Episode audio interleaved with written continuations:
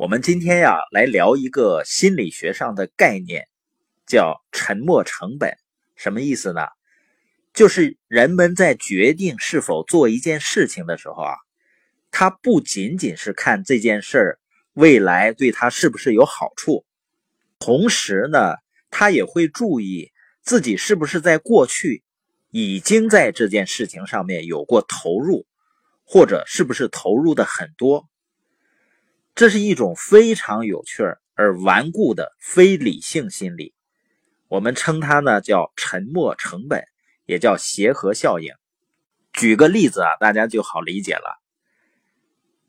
我记得有一次呢，我和我爱人去看一场电影，啊，是国产片也是一个比较有知名度的演员演的，但是这个电影呢。真的是从一开始看起来就很无聊，而且是越看越无聊。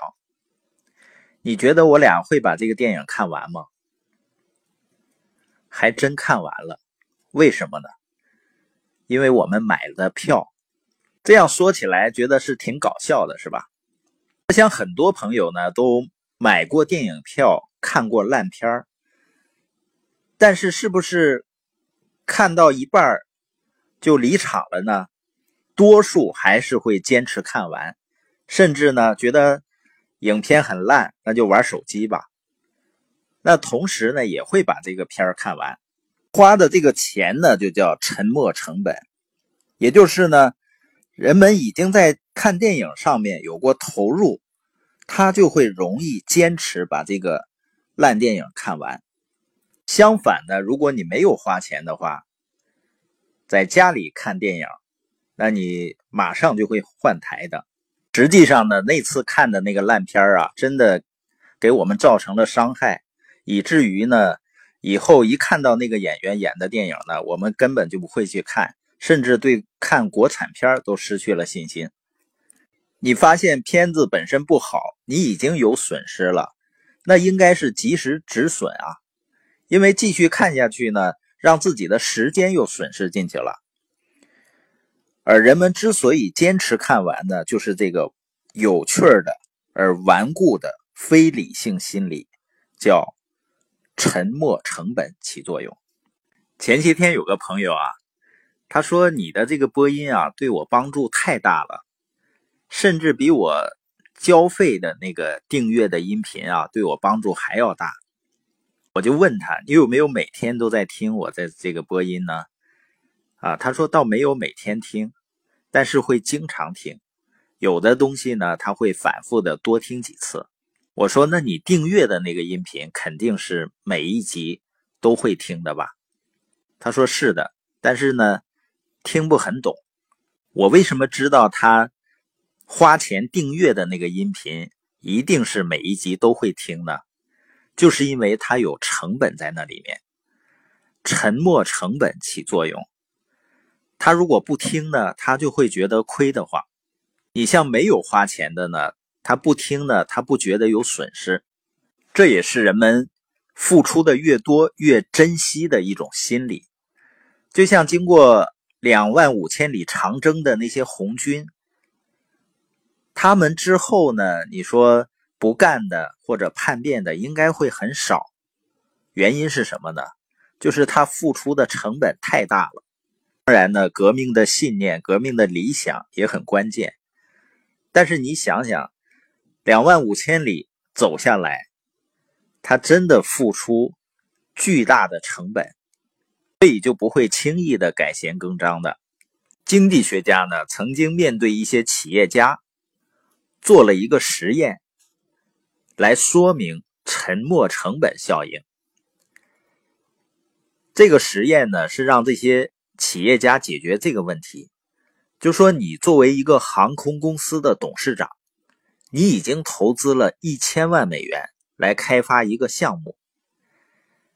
这个项目呢，就是制造隐形飞机。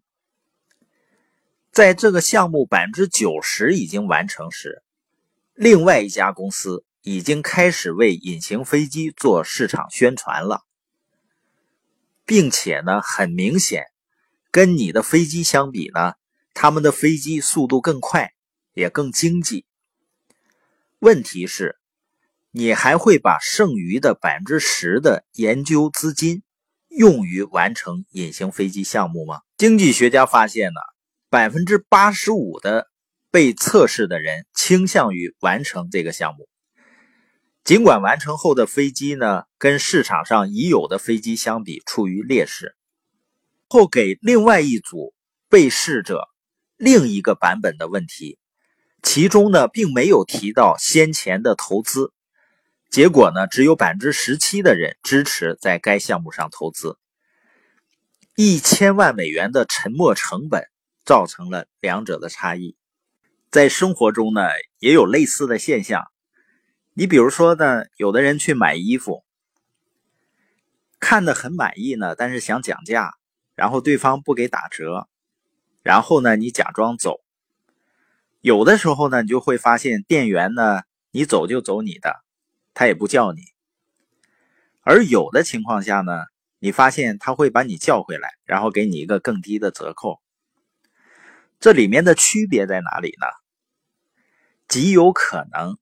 第二种，是因为你跟店员进行了反复的交涉，反复的去试衣服，然后你消耗了他大量的时间和精力，给他制造了沉没成本，所以他担心呢，你要真的走了，那他的成本太高了，他就吃亏了。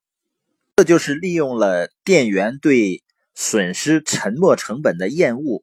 然后造成了谈判的优势。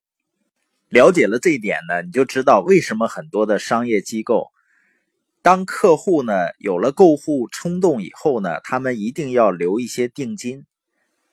这样呢，客户回家以后啊，他有可能又会犹豫、举棋不定的时候呢，那留下的这个定金呢，就形成了他的沉没成本。